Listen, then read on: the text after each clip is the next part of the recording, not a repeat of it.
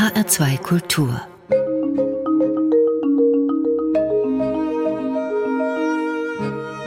Doppelkopf Heute am Tisch mit Klaus Teveleit. Mein Name ist Niklas Vogel. Klaus Teveleit ist Literatur- und Kulturwissenschaftler, er ist Faschismus- und Gewaltforscher, er ist Hobbymusiker und Adorno-Preisträger. In seinen Büchern ist er immer gut für kühne Bogenschläge, vom Alltäglichen bis hin zum ganz großen Weltentwurf.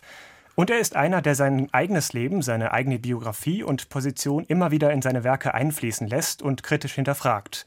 Egal, ob das sein eigenes Elternhaus ist, die Musik, der Fußball oder die 68er Revolte.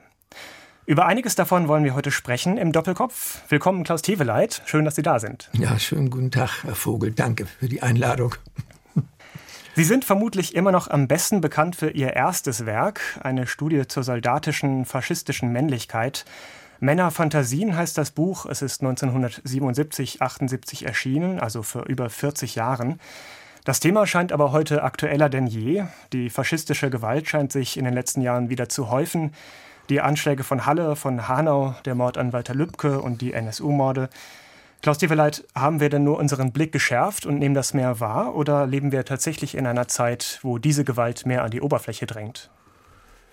Ich glaube nicht, dass man sagen kann, dass diese Gewalt mehr an die Oberfläche drängt, denn was ich ja in diesem Buch äh, beschreibe, ist männlich-soldatische Gewalt wie sie in Deutschland nach dem Ersten Weltkrieg auftaucht, durch die Freikorps, die die Arbeiteraufstände niederschlagen, die sich aber nicht von ungefähr die ersten Soldaten des Dritten Reichs genannt haben, später also oft in der SA, in der SS und in anderen Positionen bei den Nazis sind.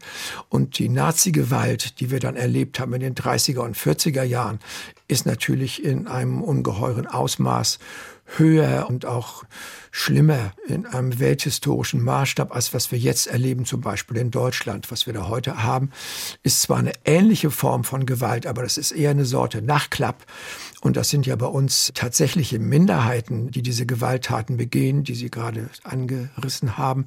Und in den 30ern kann man sagen, war das eine Mehrheit der Deutschen insgesamt, die befürworteten, dass die Juden verschwinden, umgebracht werden sollen, andere Minderheiten, dass Europa erobert werden sollten, Weltherrschaft Deutschlands. Das sind ja alles die Hintergründe, auch die mich dazu gebracht haben, das Buch zu schreiben.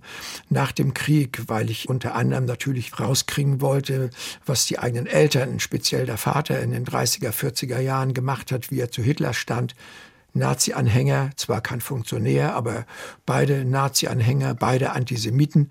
Und der Vater, wie das für diese Generation typisch war, auch jemand, der die Kinder schlug und eine gewisse Sorte Gewalt, die in den eigenen Körper eingeht, auch im Wünschen des Vaters, der gerne aus mir einen Offizier gemacht hätte, als wir das alles mitkriegten als Jugendliche, was die Alten da angerichtet hatten in den 30er, 40er Jahren mündete das ja alles in die Frage, wie kann man überhaupt leben als Deutscher mit dieser Geschichte, mit dieser Mordgeschichte der Eltern im Rücken, an der man zwar nicht direkt beteiligt war, aber irgendwas davon im eigenen Körper hatte.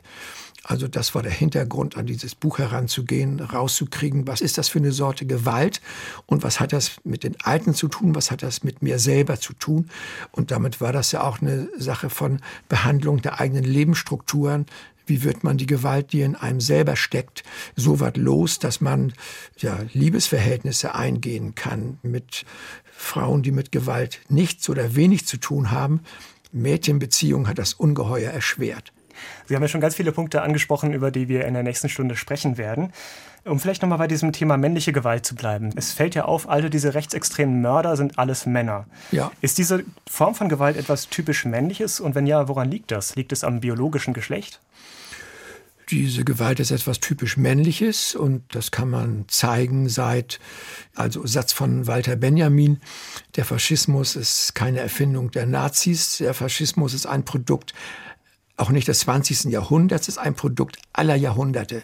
Damit meint er unserer gesamten Kultur, die ich so ungefähr ansetze, 12.000 Jahre vor unserer Zeit heute, also Irak, Türkei, fruchtbaren Halbmond mit der Sesshaftwerdung. Mit der Sesshaftwerdung gibt es Besitz, gibt es Eingrenzung von Besitz, gibt es Dörfer gegenüber den vorher herumziehenden Jägern und Sammlern. Und ab da gibt es familiale, damit auch Erbschafts- und damit auch Gewaltstrukturen, Kämpfe untereinander. Da geht diese Geschichte los und das entwickelt sich ab da in der Zeit so, dass Tätigkeiten nach außen. Das sind die kriegerischen, später die kriegerischen zu Pferd. Das sind Sachen wie der Bergbau. Das sind Sachen wie die Seefahrt, von der Frauen absolut ausgeschlossen waren. Und Frauenarbeiten und Tätigkeiten sich mehr um den Besitz, um das Haus, um Herstellung von Nahrung, Kleidung, auch Haustierbetreuung und Kinder drehten. Und das macht über diese 12.000 Jahre Kultur an solchen Unterschied in den Körpern von männlichen und weiblichen Kindern aus, die ganz verschiedenen Sorten von Behandlung oder Zurichtung, die in sie eingehen, dass ich sage, nein, nicht biologisches Geschlecht, das ist das soziale Geschlecht.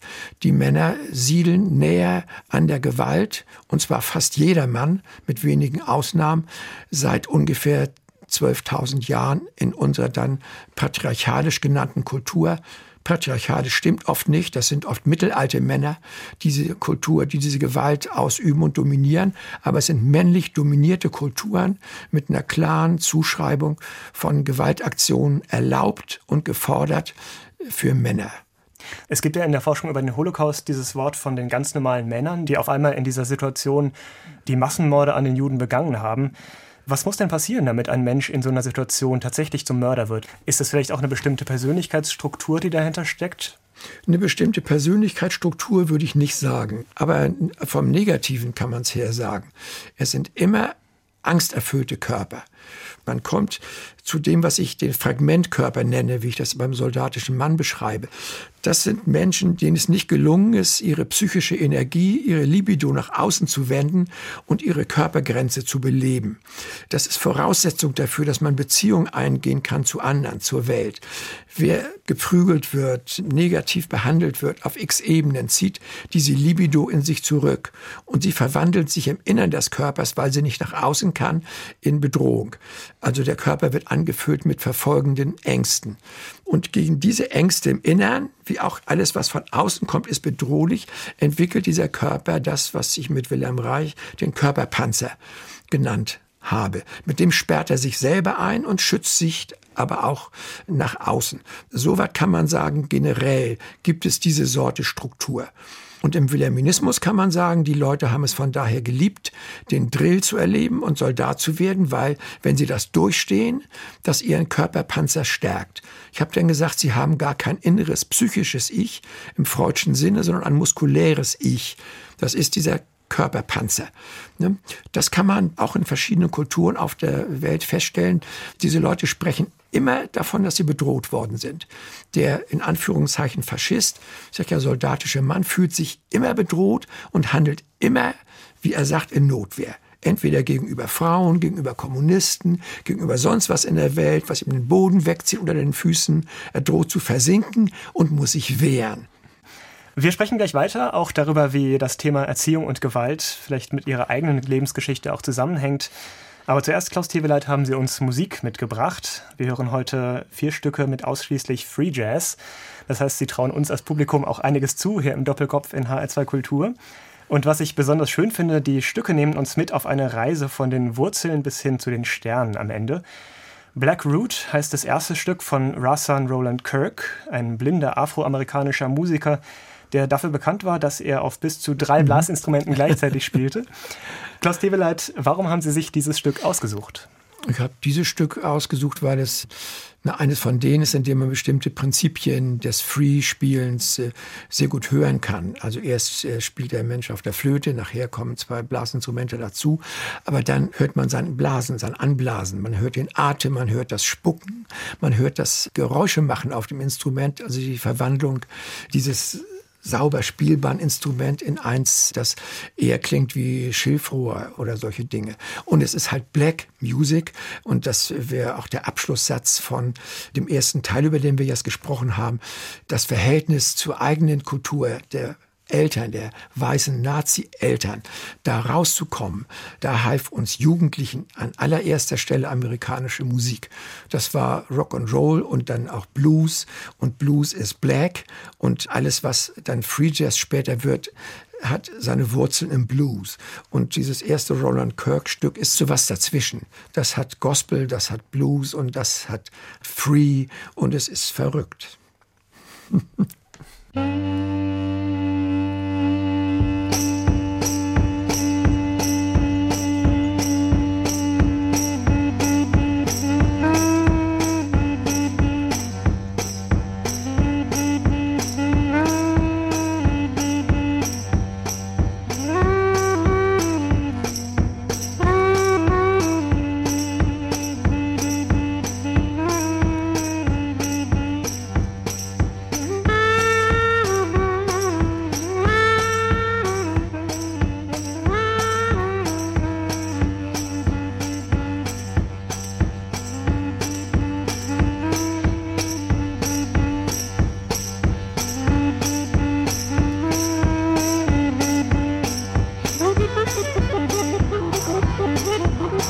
Ha ha!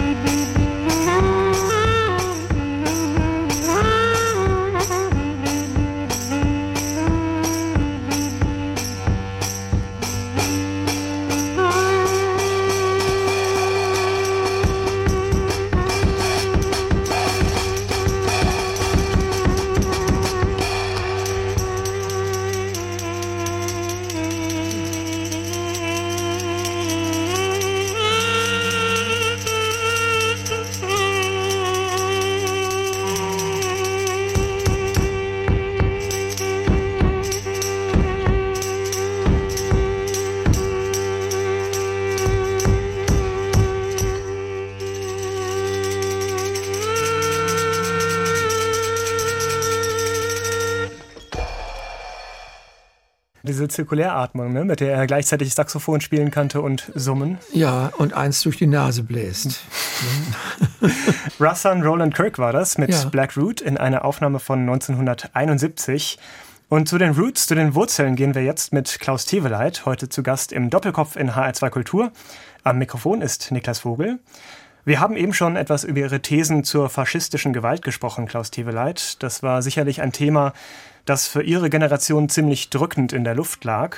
Sie sind 1942 in Ostpreußen geboren, dann zum Kriegsende mit den Eltern und fünf Geschwistern geflohen. In Ostenfeld in der Nähe von Husum ist ihre Familie dann mehr schlecht als recht untergekommen. Unter welchen Umständen sind Sie denn aufgewachsen? Der erste Aufenthalt, Ostenfeld. Wir wurden bei einem Bauern einquartiert, der wie die meisten Bauern dort, denen das passierte, uns widerwillig aufnahm. Zwei Räume musste er uns abtreten. In dem einen Raum schliefen fünf Kinder in Doppelbetten. Meine jüngere Schwester, die erst ein Jahr alt war, etwas über ein Jahr, schlief im anderen Raum mit den Eltern in deren Bett und das war's. Zwei Zimmer. Und spielen konnte man da drin so gut wie gar nicht. Also draußen. Ich bin ab drei, vier Alter draußen rumlaufend aufgewachsen. Spielplätze gab's nicht. Bäume klettern, in Wiesen rumlaufen, an Teichen spielen und Fußball spielen auf der Straße. Mit allem, was kickbar war. Das waren die ersten Lebensjahre. Der Vater war äh, glücklicherweise nicht immer anwesend die Woche über, weil äh, sein Eisenbahnerdienst, den er wieder antreten konnte, nachdem er entnazifiziert war, das war einige Kilometer weg. Der kam also nur am Wochenende, er nahm sich dann da ein Zimmer und das war mehr oder weniger das Glück meiner frühen Kindheit. Ich habe zwar sehr ausführlich mitgekriegt, wie er die älteren Geschwister verprügelte, wenn die irgendwelchen angeblichen Mist gemacht hatten oder in der Schule schlecht waren. Das ging nicht ganz an mir vorbei, aber weitgehend. Aber ich habe das alles gesehen und, äh, und mitgekriegt. Dann zogen wir um, später nach Bredstedt, dann nach Husum. Und da war ich aber schon neun oder zehn Jahre alt, wo er regelmäßig im Haus war. Ne? Also bis dahin war ich schon beinahe Teenager, ohne dass der Alte mir dauernd im Nacken saß. Sie schreiben ja auch einmal vielleicht etwas lakonisch, Ihr Vater sei ein guter Mensch und ein ziemlich guter Faschist gewesen. Das klingt nach einer relativ zwiespältigen Beziehung. Ja, zwiespältig ist untertrieben. Aber zwiespältig nein, ist völlig richtig. Also guter Mensch in dem Sinne, dass, was er seinen guten Willen nannte, konnte man ihm nicht absprechen. Er war ein uneheliches Kind eines ostpreußischen Hofpächters mit einer Magd, bei einer Tante aufgewachsen, konnte nur Volksschule, hieß das ja damals, nicht Grundschule besuchen, hätte gerne mehr Schulbildung gehabt, musste aber als Lehrling anfangen bei der Bahn und hat sich dann so hochgedient bis zum Inspektor, am Ende Oberinspektor. Und er wollte, dass die Kinder alle Abitur Abitur machen. Also damit sie es besser haben als er. Das war sein absolut guter Wille und auch ernst und ehrlich gemeint. Aber er wusste nicht, wie das geht. Wie macht man das? Wie bringt man Kinder auf eine vernünftige Weise durch die Schule? Und dann, wenn er cholerisch wurde und wütend wurde, hat er relativ unterschiedslos zugehauen. Und ich kriegte dann nach einer Weile, als ich zwölf, dreizehn wurde, schon mit, dann, was die Elterngeneration im sogenannten Dritten Reich angestellt hatte. Und ich fing dann an, ihn danach zu fragen, mit ihm drüber zu reden. Und das endete regelmäßig in Explosionen. Er fühlte sich in die Enge getrieben von meinen Fragen, schrie dann los. Ihr habt keine Ahnung, ihr könnt das nicht wissen, ihr habt nicht gelebt, warum wir nichts gegen Hitler gemacht haben. Natürlich haben sie auch nichts gemacht, die waren Hitler-Anhänger. Und das führte, ich mache das kurz, dazu, dass ich ab Alter 14, wo ich genug wusste, nicht mehr mit ihm sprechen konnte. Das Letzte, was ich sozusagen ihm an den Kopf warf, einmal, als er wieder über die verlorene Heimat jammerte, bunte Heimatvertriebene natürlich Mitglieder, sagt, ihr wolltet doch den Russen das ganze Land wegnehmen bis zum Ural. Was beschwert ihr euch über die verlorene Heimat? Ihr seid doch selber schuld. Da konnte ich mich nur noch retten durch Weglaufen. Ne, und das war auch das Ende. Ich habe mit Erwachsenen schlicht nicht mehr geredet. Das ganze Reden ging über an Gleichaltrige. 14, 15, 16, das so. Und da hatte ich immer Glück. Ich hatte immer eine gute Gruppe, da waren immer gute Leute zwischen, die auch oft mehr wussten, von denen man was lernte. Gute Freunde, also die Jungsgruppen waren relativ unproblematisch. Über Fußball dann sowieso, ne, was ich dann auch mal im Verein spielte, aber nur kurz, weil dann mein Knie kaputt ging und dann war das mit 18, 19 schon, schon beendet.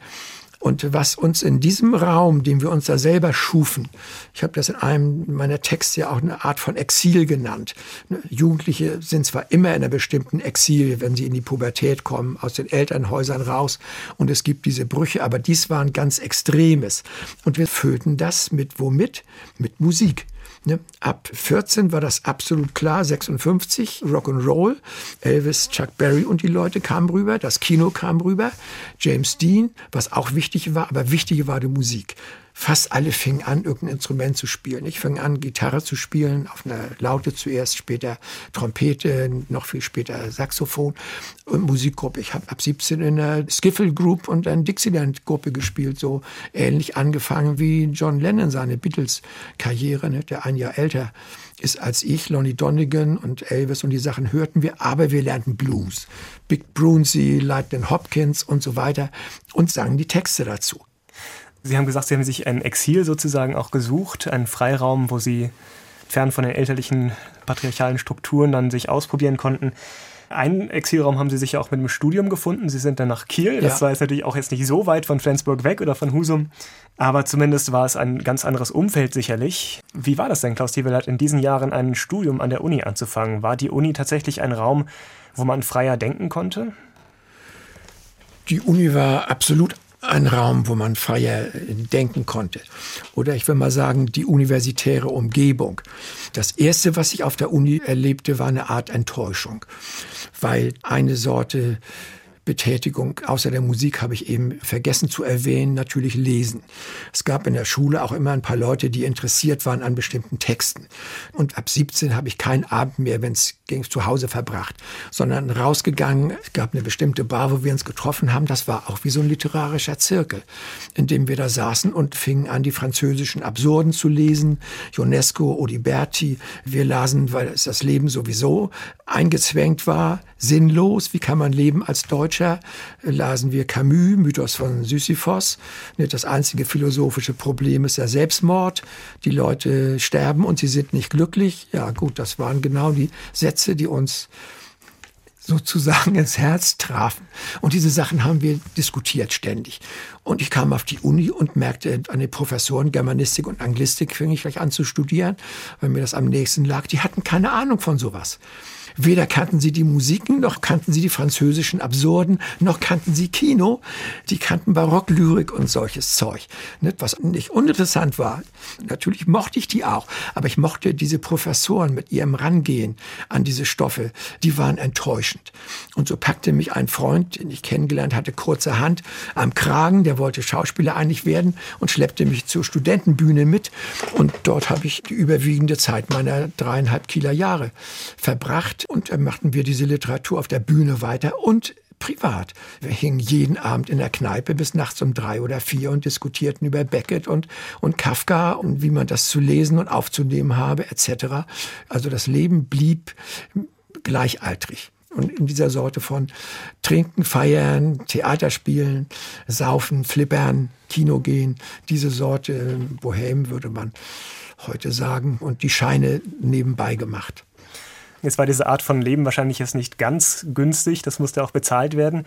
Und Sie mussten sich Ihr Studium mal selbst finanzieren. Sie haben das getan mit harter körperlicher Arbeit auf der Werft oder in Betrieben in den Semesterferien. Was haben Sie denn aus der Zeit mitgenommen? Aus der Zeit habe ich eine ganze Menge mitgenommen. Es war damals, das Leben war natürlich extrem billig. Ich habe für eine Mansarde in Kiel damals 35 Mark bezahlt im Monat. Dafür musste es gerade reichen. Und das Bier abends musste man oft dann schon verdienen mit einer gewonnenen Schachpartie oder so. Ne?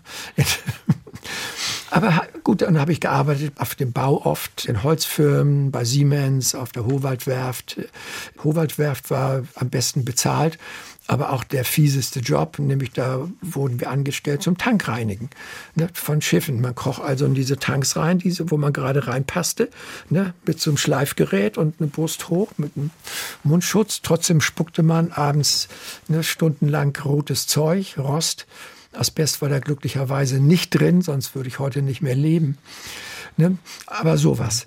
Und was ich lernte, springe ich erst mal vor, als ich später in den SDS ging, in Freiburg war das dann weg aus Kiel, und auf Studenten, auf Genossen traf, ne, die meinten, sie müssten hier agitieren und könnten revolutionäre Arbeiterschaft aufbauen hinter sich. Also da fast niemand von denen war je in einem Betrieb gewesen. Ne. Ich wusste nun genau, das sind lauter Bildzeitungsleser mit wenigen Ausnahmen. Ne? Und wenn du da das Maul falsch aufmachst, dann kriegst du eine drauf. Das hat mir sehr insofern auch genützt, dass ich als Student später sagte, ich will in sowas nie rein. Bloß nicht sowas. Ne? Und ich habe mir dann später ja mehr oder weniger meinen Beruf auch selber erfunden. Genau, jetzt waren Sie gerade schon einen Schritt weiter gegangen, nämlich nach Freiburg. da hat es Sie 1962 dann hinverschlagen. Sie treten dort in den SDS ein, also den Sozialistischen Deutschen Studentenbund. Die Studentenbewegung kommt zu der Zeit gerade richtig ins Rollen und damit auch die Hoffnung, dass Ideen tatsächlich die Welt verändern könnten. Vor allem natürlich dann die Ideen der Frankfurter Schule. Wie haben Sie diese Zeit erlebt, Klaus Teweleit?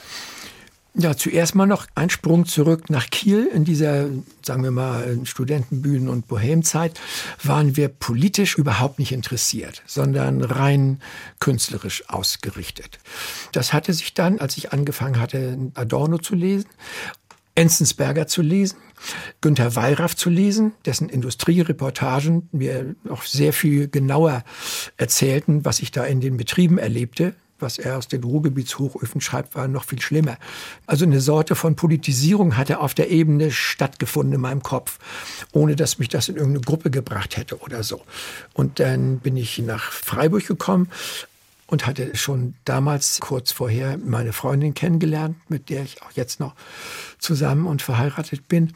Die blieb ein Jahr länger in Kiel, als ich wegging, weil sie noch ihr Vordiplom als Psychologin machen wollte. Ich war also in Freiburg erstmal ein Jahr alleine und war also auf dem Weg, Examen zu machen, als sie dann nach Freiburg kam. Das war Ende 67 und kurz vorher im Juni 67 war aber der Mord an Benno Ohnesorg passiert.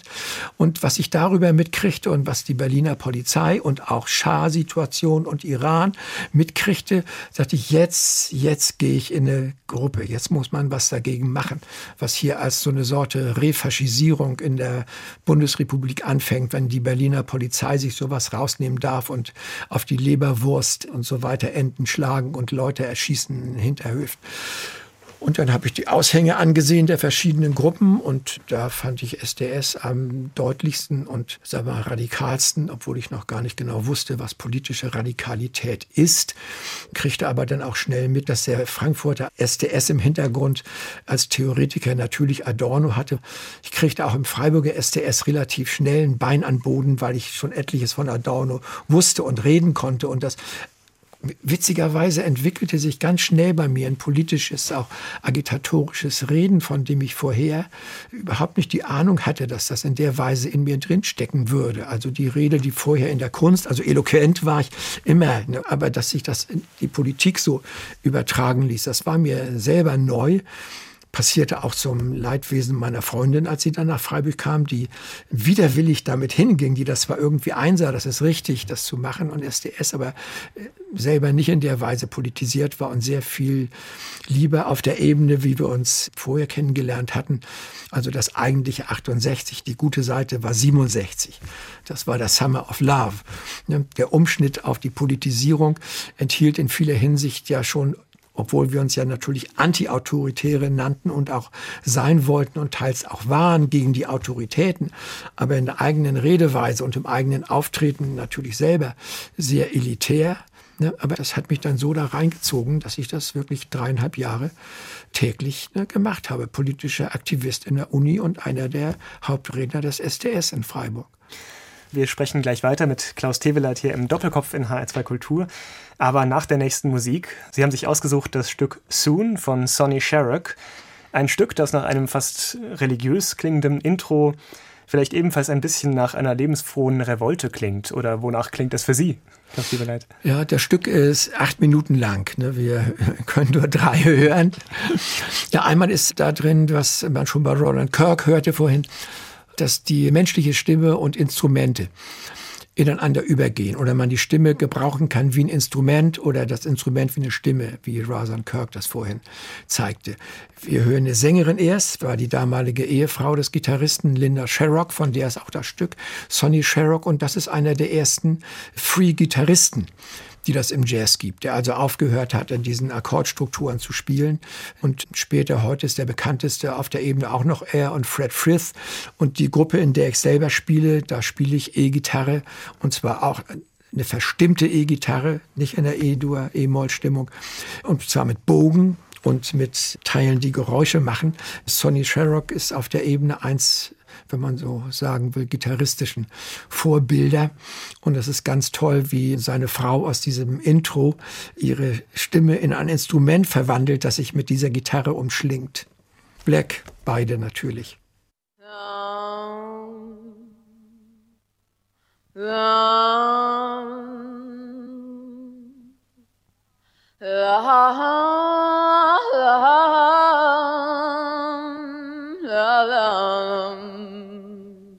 hum, hum, the.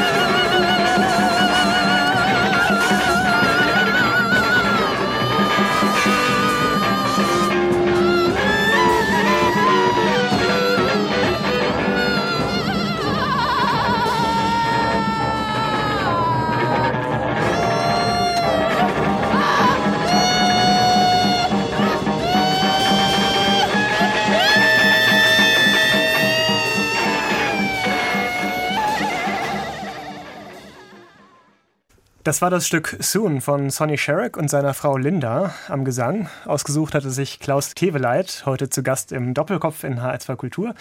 Mein Name ist Niklas Vogel. Klaus Keveleit, wir hatten gesprochen über Ihre Kindheit als Sohn eines gewalttätigen Vaters. Ja, gewalttätigen und auch sorgenden. Das ist ja das Verrückte. und wir haben den Bogen gespannt bis zur Studentenbewegung in Freiburg, die Sie hier erlebt haben. Sie entscheiden sich dann aber ja doch dann nicht für die politische Revolte, sondern vielleicht eher für die private gegen ihre eigenen Prägungen. Ihr Sohn wird geboren und Sie entscheiden sich dafür, als Hausmann weiterzuarbeiten. Kindererziehung als politischer Akt, kann man das so sagen? Ja, muss man einen Zwischenschritt einlegen. Der Grund war auch das Ende des SDS. Der löste sich 69 auf und danach gab es verschiedene Gruppen und einige von denen, die Maoisten, die sogenannten K-Gruppen, die dann bolschewistisch, wie sie das nannten, hierarchisch strukturiert waren, da wollte ich nicht rein, meine Frau sowieso nicht. Hätte ich das gemacht, hätte sie sich garantiert getrennt. Wir waren also erstmal nicht mehr in der politischen Gruppe. Wir zogen aus der WG aus. Wir wollten ein Kind, haben wir überlegt. Wir haben beide Geschwister und wollten gerne Kinder. Und das hat sie 72 geboren, ne, unseren älteren Sohn Daniel. Und einer von uns musste jetzt sich um das Kind kümmern. Sie hatte gerade angefangen zu arbeiten in der Kinder- und Jugendpsychiatrie Uniklinik, schwer zu kriegende Stelle, dass wir gesagt haben, du machst das weiter und bin dann als Hausmann zu Hause geblieben und habe dann ein neues Leben gelernt. Ne? Nicht mehr bis nachts um drei, vier Kneipe, sondern sie geht morgens zur Arbeit. Der Kleine wacht auf, ist da, man muss sich um den kümmern, füttern, der krabbelt auf dem Teppich rum, man muss mit ihm spielen, wenn er was will. Ich habe so nebenbei in dieser Zeit Sachen gelesen und sonst mich um ihn gekümmert. Wenn das Kind was brauchte, ging das vor. Und man lernt ein völlig anderes Zeitgefühl. Man sieht, wie so ein Kind sich jeden Tag verändert, alle paar Wochen verändert. Das ist ungeheuer spannend. Man merkt, wie verrückt das ist, dass die eigenen Eltern einem nie was erzählt haben, bis zum Alter drei. Entweder haben sie das gar nicht wahrgenommen, diese ungeheuren Umschwünge, die da sind und was mit den Kindern alles passiert. Das verändert einen. Ne? Veränderungen überhaupt man ändert sich durch Beziehung.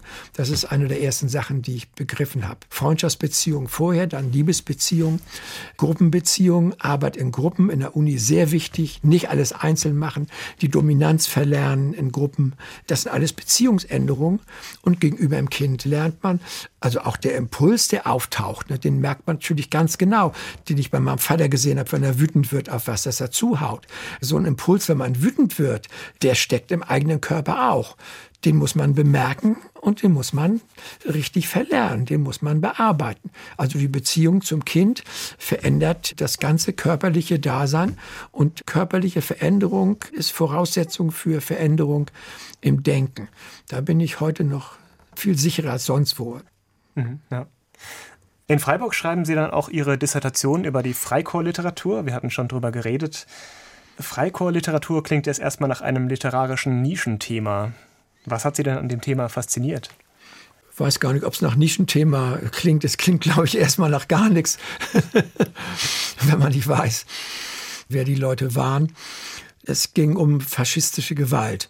Ne? Das habe ich schon angedeutet. Ne? Wie kam unsere Elterngeneration dazu, sich an diesen faschistischen Morden in der Weise zwar nicht direkt zu beteiligen, aber sie gut zu heißen? Warum waren die so?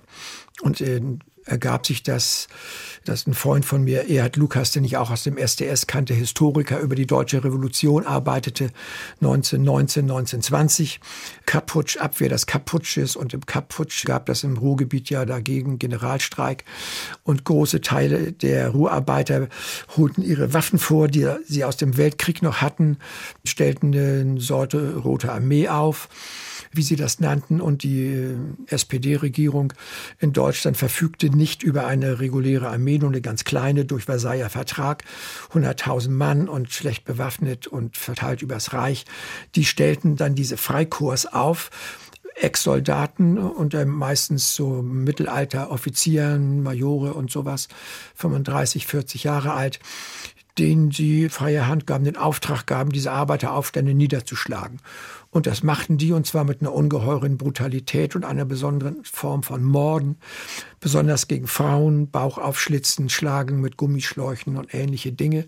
Wie kommen die dazu? Und ich habe relativ schnell gemerkt, als ich diese Texte von den Leuten las, die schreiben zwar auch immer, wir verteidigen hier das Vaterland und die stellen die Welt auf den Kopf und das Proletariat will die Macht ergreifen. Wie kommen sie dazu? Das heißt doch, die Ströme fließen aufwärts. Aha, denk mal, was ist das? Die Ströme fließen aufwärts. Und dann beschreiben sie die Arbeiter, wie sie auf sie zukommen. Bei der Demonstration, da steht er nicht. Auf uns kam da so ein Trupp von 50 Blaumännern zu.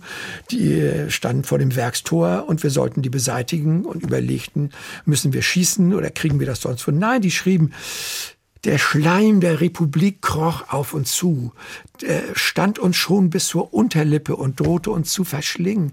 Lauter so eine Textstellen, die habe ich gesammelt und hatte dann so einen Berg davon. Das schreiben sie fast alle. Alle schreiben irgendwo, sie versinken Sumpf, Schlamm, Brei und verbinden das Nächster Schritt mit Frauen. Vorne vor dieser Demonstration gingen immer Frauen, Flintenweiber mit Gewehren unterm Rock. Erd Lukas, der Freund, der Name, hat diese Sachen genau untersucht. Das stimmte alles nicht. Das gab keine Arbeiterdemonstration mit bewaffneten Frauen vorneweg. Es sind reine Erfindungen oder unreine, sagen wir mal so, Erfindungen.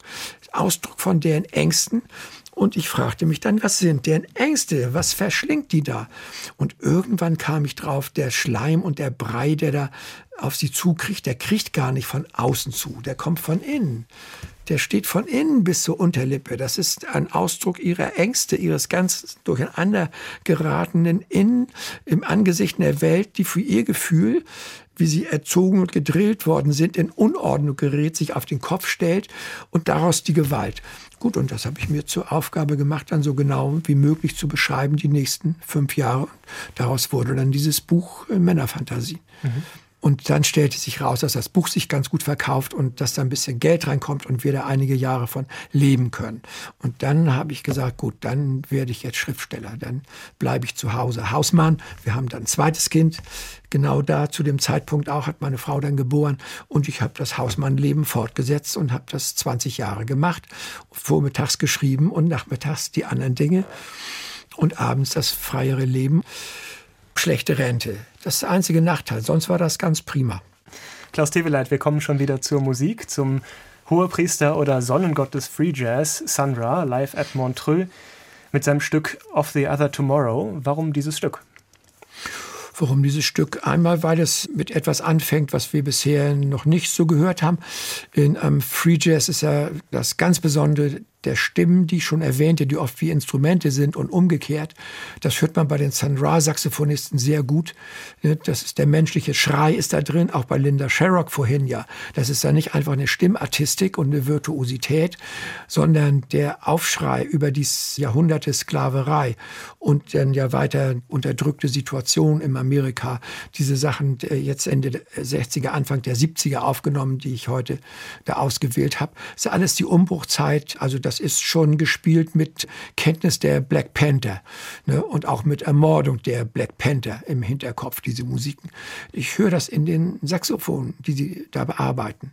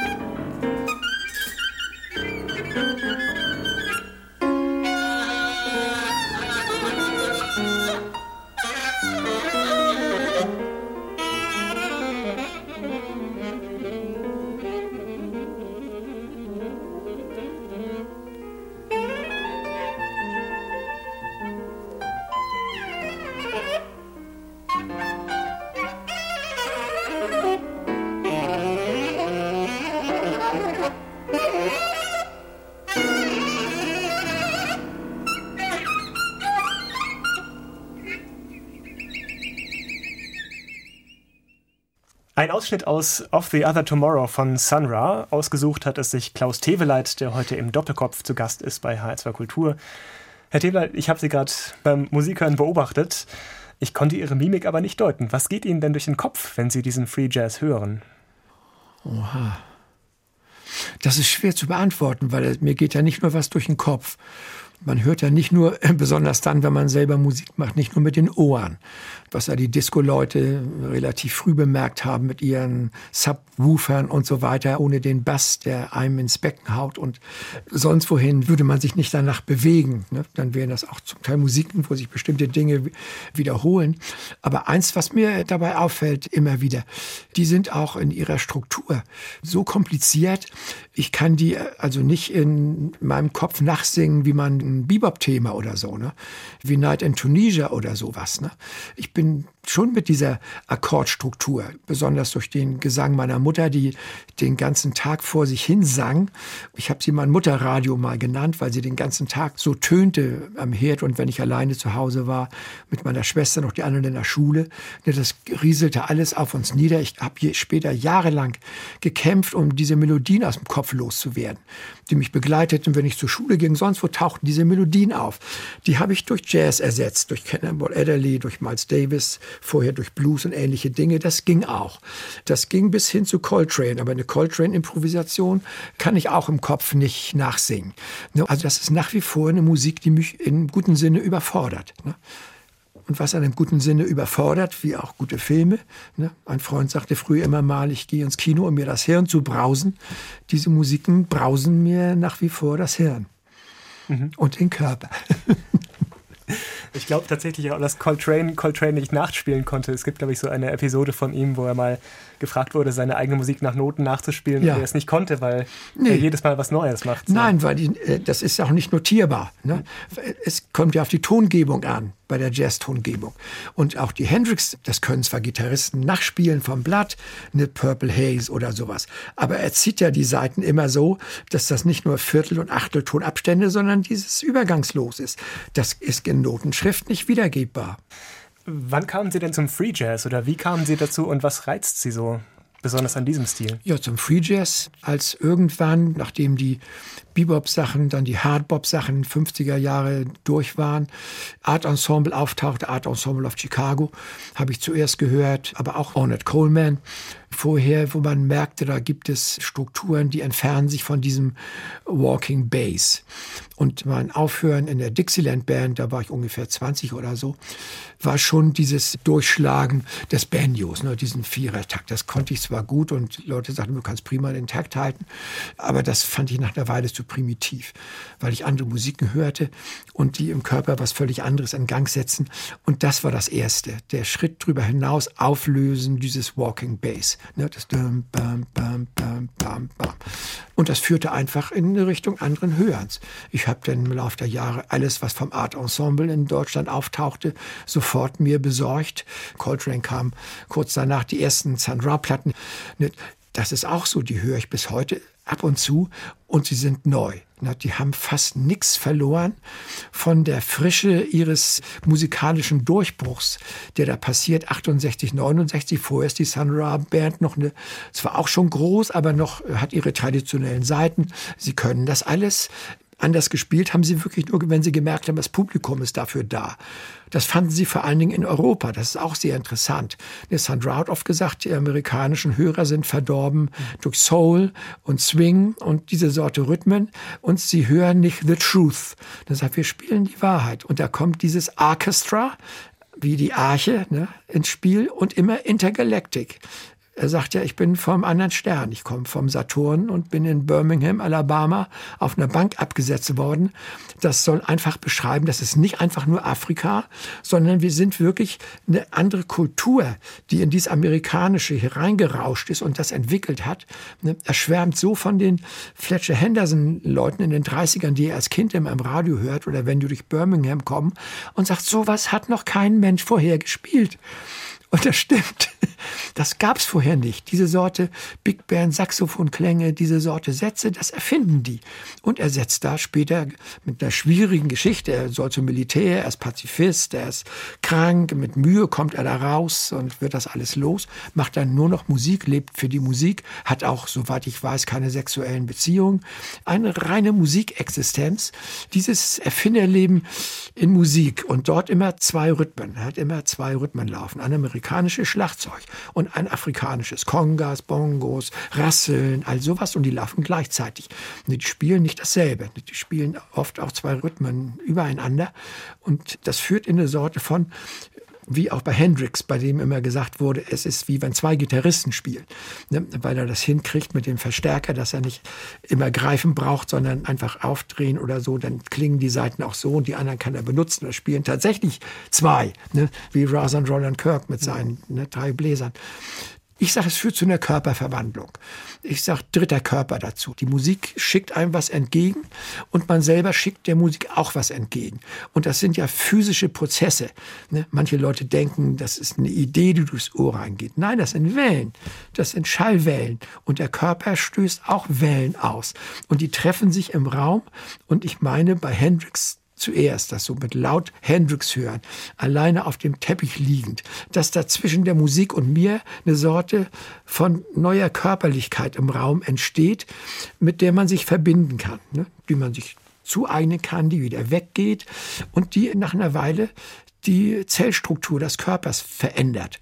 Man merkt nach Durchgang durch bestimmte Musik, dass man ein Mensch ist, der zum Beispiel nicht mehr aushält, wenn man in der Kneipe am Tisch sitzt und am Nebentisch reden Leute bestimmte Sachen, dass man da weg will. Man hält diesen Quark nicht mehr aus. Also Kunst und Liebe, ne, über Drogen haben wir noch nicht gesprochen, die spielen da auch eine Rolle, verwandeln die Körper. Und was will man vom Leben, als dass man sich wenigstens stückweise verwandelt und ein anderer wird. Man will doch nicht 80 Jahre derselbe Idiot bleiben. Das ist doch ein schönes Schlusswort von Klaus Teweleit hier.